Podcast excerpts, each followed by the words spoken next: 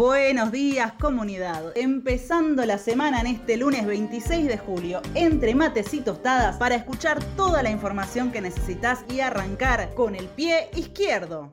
Este fin de semana arrancó la campaña electoral con las listas e internas ya definidas, sin propuestas, más bien con un refrito de promesas incumplidas y de ataques cruzados entre quienes gobiernan con un ajuste a medida del Fondo Monetario que genera desilusión en amplios sectores y los que gobernaron antes, cuatro años, volviendo al círculo vicioso de deuda eterna y crisis. Quieren hacernos creer que el único debate posible es entre un proyecto con 25% de pobreza y otro con un 40%. El Frente de Izquierda Unidad pateó el tablero con la propuesta de terminar con la precarización laboral y la desocupación, reduciendo la jornada laboral a 6 horas 5 días sin afectar los sueldos y repartiendo las horas de trabajo entre ocupados y desocupados, con un salario mínimo igual a la canasta familiar. Además de un plan de obras públicas que genere trabajo genuino y construya viviendas para las miles de familias que pelean por tierra y techo. Esta propuesta generó muchísimo entusiasmo en las asambleas virtuales que viene impulsando el PTS con cientos de trabajadores y trabajadoras, activistas del movimiento de mujeres y jóvenes, donde se votaron las candidatas y candidatos locales que conformarán la lista 1A del Frente de Izquierda Unidad, encabezada por Nicolás del Caño en provincia de Buenos Aires y por Miriam Bregman en Ciudad de Buenos Aires, junto a otros cientos de candidatos del PTS, Partido Obrero Izquierda Socialista. En el texto te dejamos un link con una nota para que los conozcas.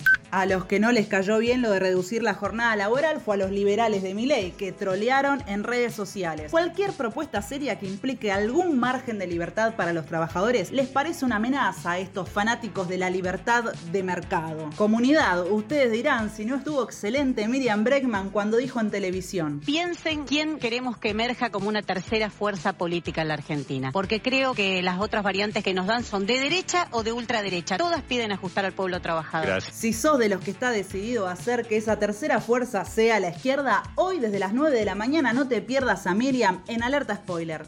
Mientras el Frente de Todos hizo su acto de campaña en una fábrica que precariza a sus empleados, que echó al 70% de la planta en 2019 y persiguió a quienes denunciaban agotadoras jornadas de 12 horas de trabajo, el Frente de Izquierda Unidad te plantea sumarte para que crezca una fuerza no solo política, sino social, de todos los que pusimos el cuerpo en esta pandemia y de los que luchamos contra la precarización y el ajuste. ¿Y vos qué opinas de esta propuesta? Contanos.